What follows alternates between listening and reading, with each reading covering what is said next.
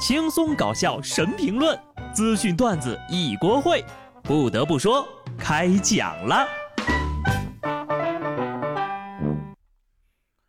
Hello，听众朋友们，大家好，这里是有趣的。不得不说，我是机智的小布。打工人的周末真的烂透了。礼拜五工作到六点，累得回到家啥都不想干。礼拜六想休息啊，但是有一大堆的家务需要做。礼拜天整天都不开心，因为隔天就是礼拜一了。没办法呀，这该上的班一天也不能缺席，毕竟呀还得打工还贷呢。前两天我就看到这么一个热搜，说是专家不建议年轻人掏空六个钱包凑首付。所谓六个钱包，是指。你和你对象的爸妈、爷爷奶奶、姥姥姥爷六个人的积蓄，因为社会老龄化的问题加剧，父母也需要先安置好自己的养老问题。专家建议，买房月供不超过收入的一半的年轻人啊，要在财力充足、时机合适的情况下购买房产。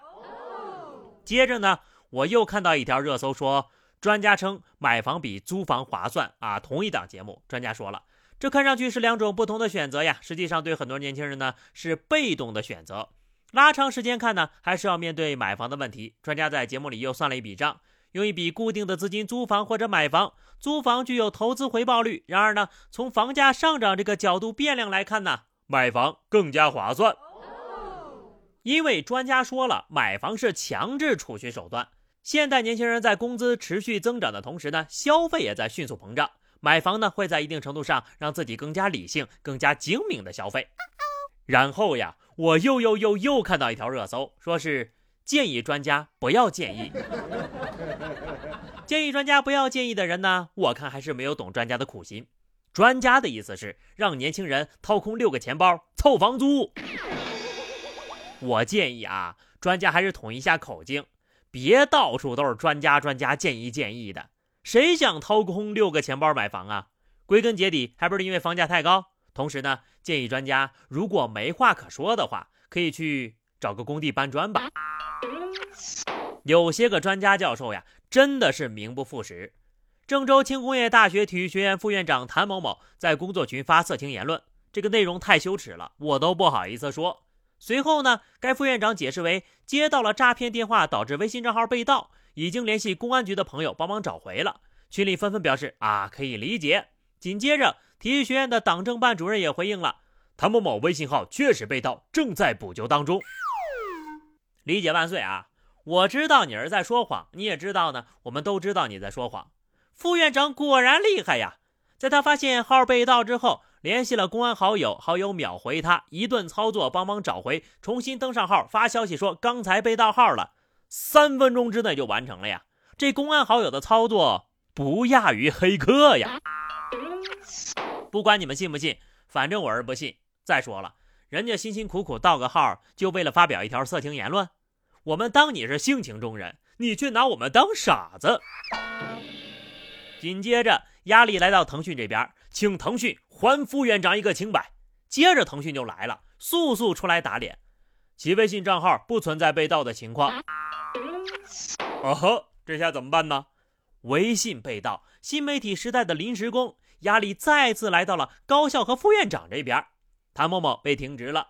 在其接受调查时称呀，入股的短信是发送给妻子的。目前呢，郑州轻工业大学已经成立专案组展开调查了。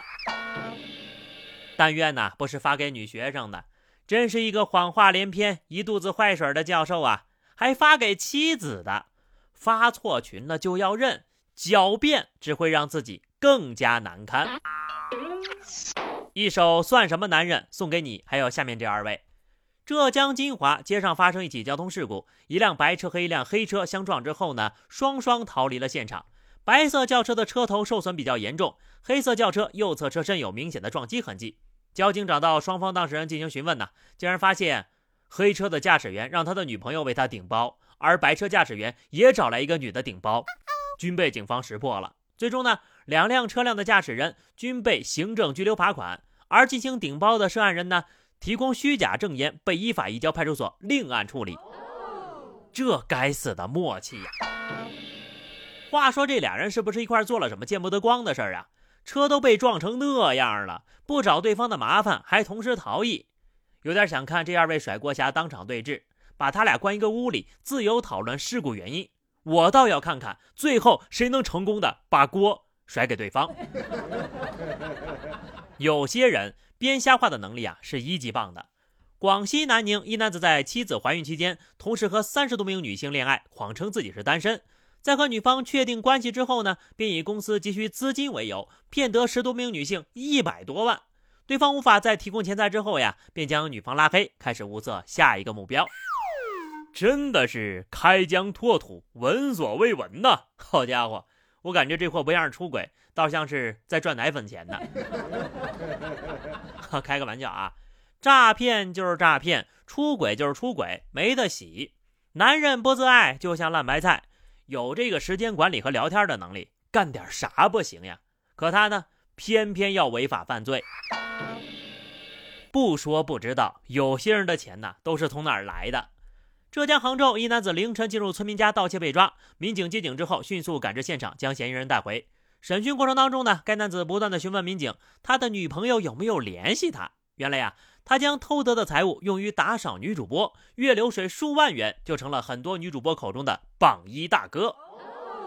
这么多年过去了，一直好奇神秘的榜一大哥都是些什么人，现在我终于知道了。